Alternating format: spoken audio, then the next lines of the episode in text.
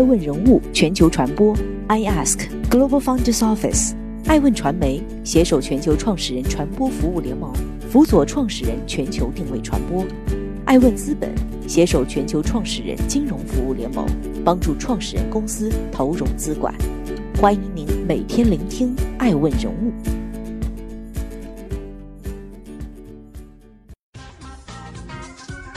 Hello，大家好，欢迎大家的守候。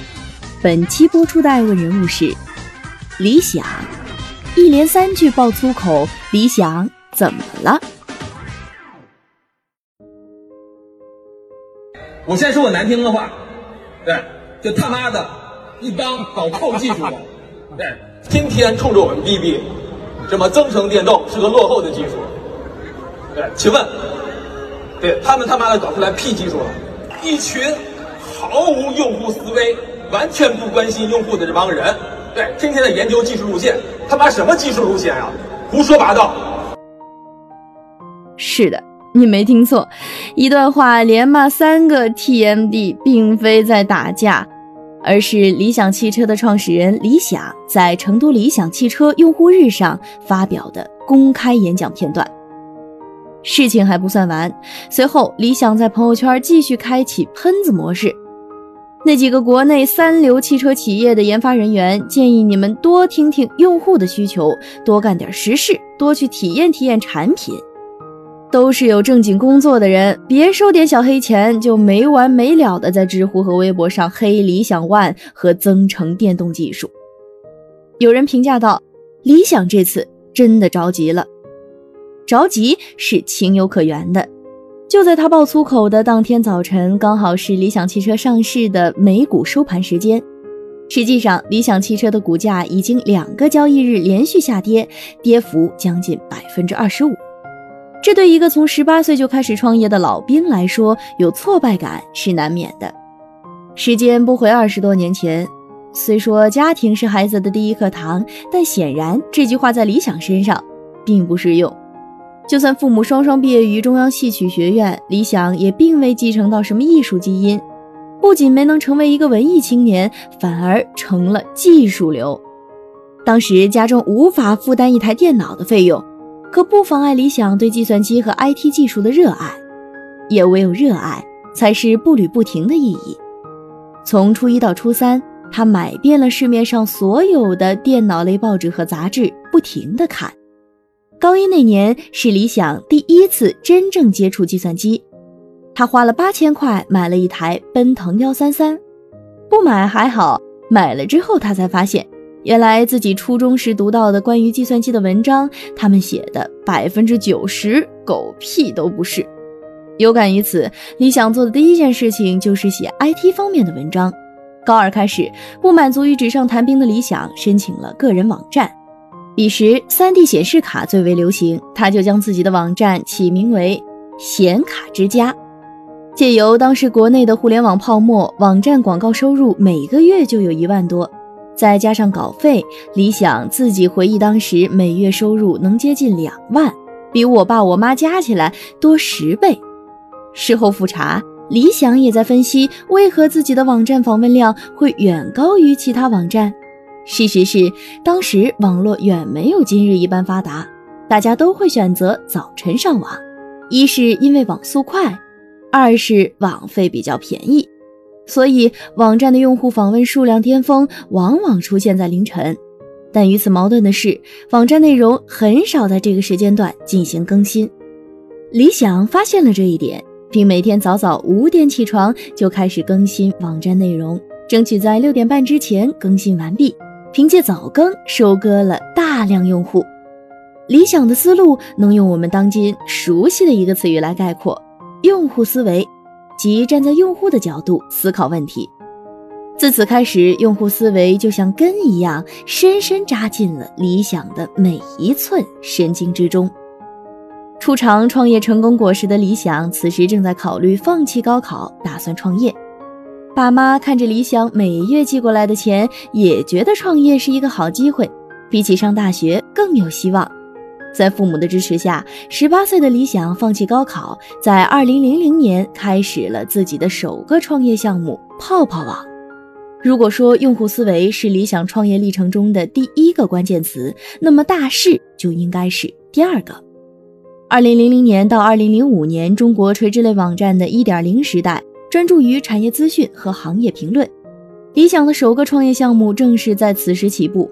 泡泡网专注于 IT 产品的价值创造和资讯传播，成为了当时中国垂直网站领域的领跑者。时间来到二零零三年，电脑行业爆发期已过。二零零三年以后，电脑市场开始稳中有降，或许是嗅觉过于敏锐。二零零四年，理想拉着合伙人要开拓新的创业领域。二零零四年，理想开始了汽车之家的启工准备工作。二零零五年，汽车之家正式上线。事实证明，理想再次获得了命运女神的垂青。二零零八年，中国乘用车市场份额位居世界第一，中国互联网市场也位列世界前几名。所谓入行赶早不赶晚。在此时选择做汽车互联网，十拿九稳是对的。大师之外，自身努力也很重要。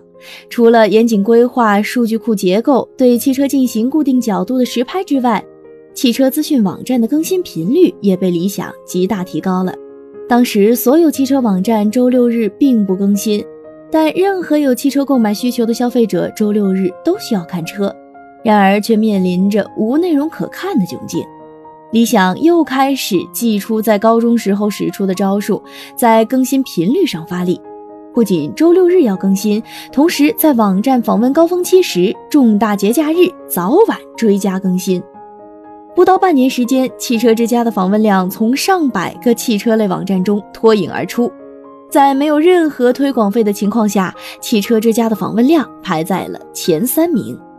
二零零八年，汽车之家流量超过所有汽车垂直类网站，成为行业第一。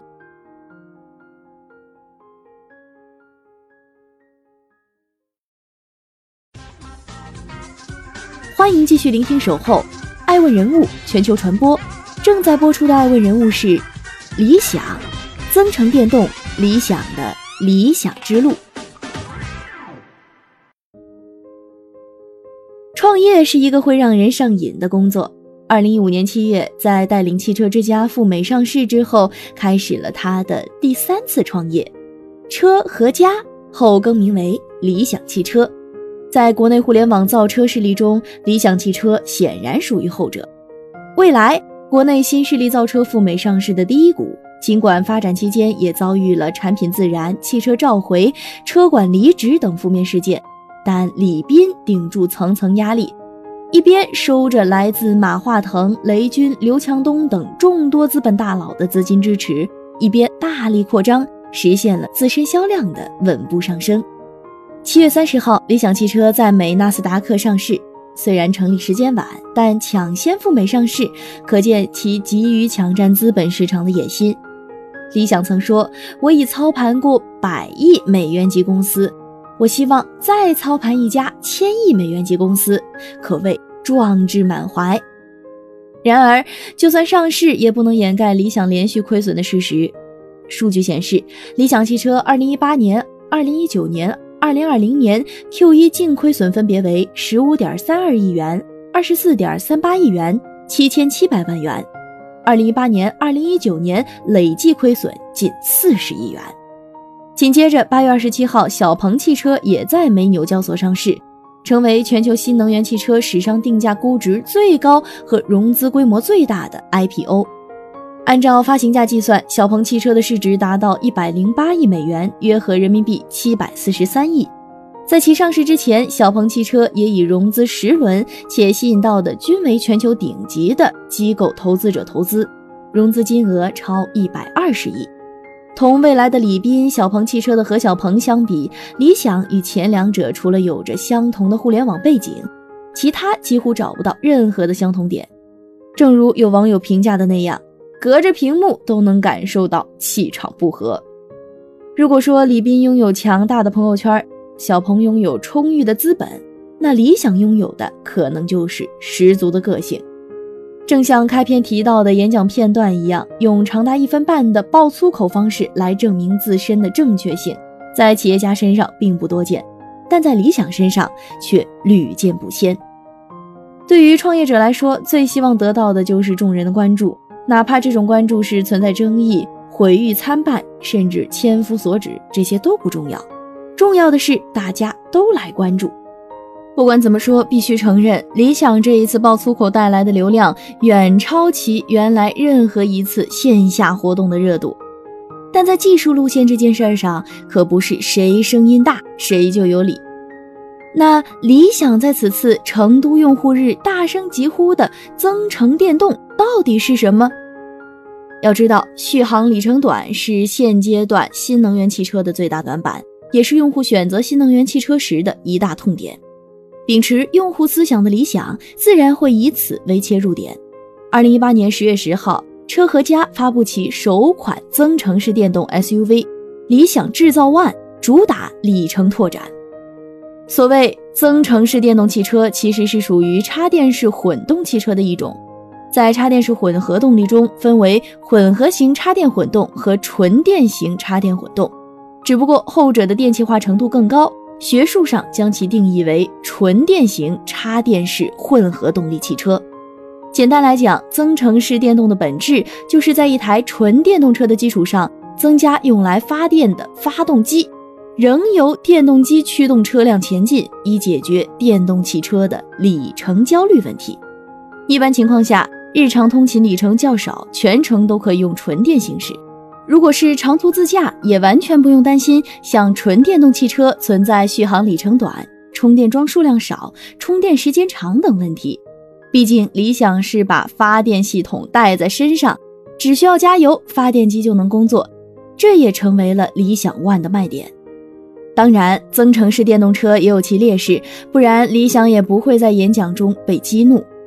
目前在所有的造车新势力中，坚持增程电动技术的仅有理想一家，其他基本都以纯电动技术为主。毕竟大多数人都将增程式电动技术定位成燃油车转向纯电动车的过渡车型，纯电动才是未来发展的主流。而在增程式电动车上投入过多成本，多少显得不太理智。随着电池成本的下降、充电效率的提升以及充电桩数量等基础设施的逐渐完善。增程式汽车现有的续航能力或成本优势也将不复存在。除了行业增长空间有限，政策支持也是新能源汽车发展路上的关键因素。政策的支持不容小觑，如果没有政府的大力支持，亏损十几年的特斯拉也很难在短时间内超越通用、福特，成为新一代美国汽车的榜样。同样受益于政策支持，国内的新造车公司才得以呈现井喷之势。遗憾的是，国家政策更偏向纯电动和插电式混动，增程式电动汽车所获得的新能源汽车补贴力度太小。特别是今年新能源补贴新政出台后，新能源乘用车补贴售价高于三十万的不给予补贴。这意味着售价三十二点八万元的理想 ONE 将完全不享受国家补贴。上述种种无疑让理想汽车的增程电动之路走得更加艰辛。理想的理想，从本质上来讲，还是从用户角度为用户缓解里程焦虑。未来当里程焦虑不在，增程电动又将何去何从？理想的焦虑，也许只有理想。可以为他缓解。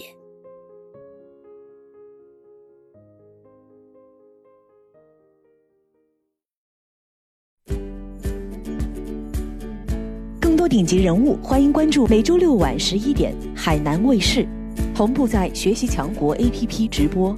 更多完整内容，欢迎关注爱问官网 iask-media.com。更多精彩内容，也可以搜索爱问人物抖音号 iaskleaders。爱问人物全球传播，I ask Global Founders Office。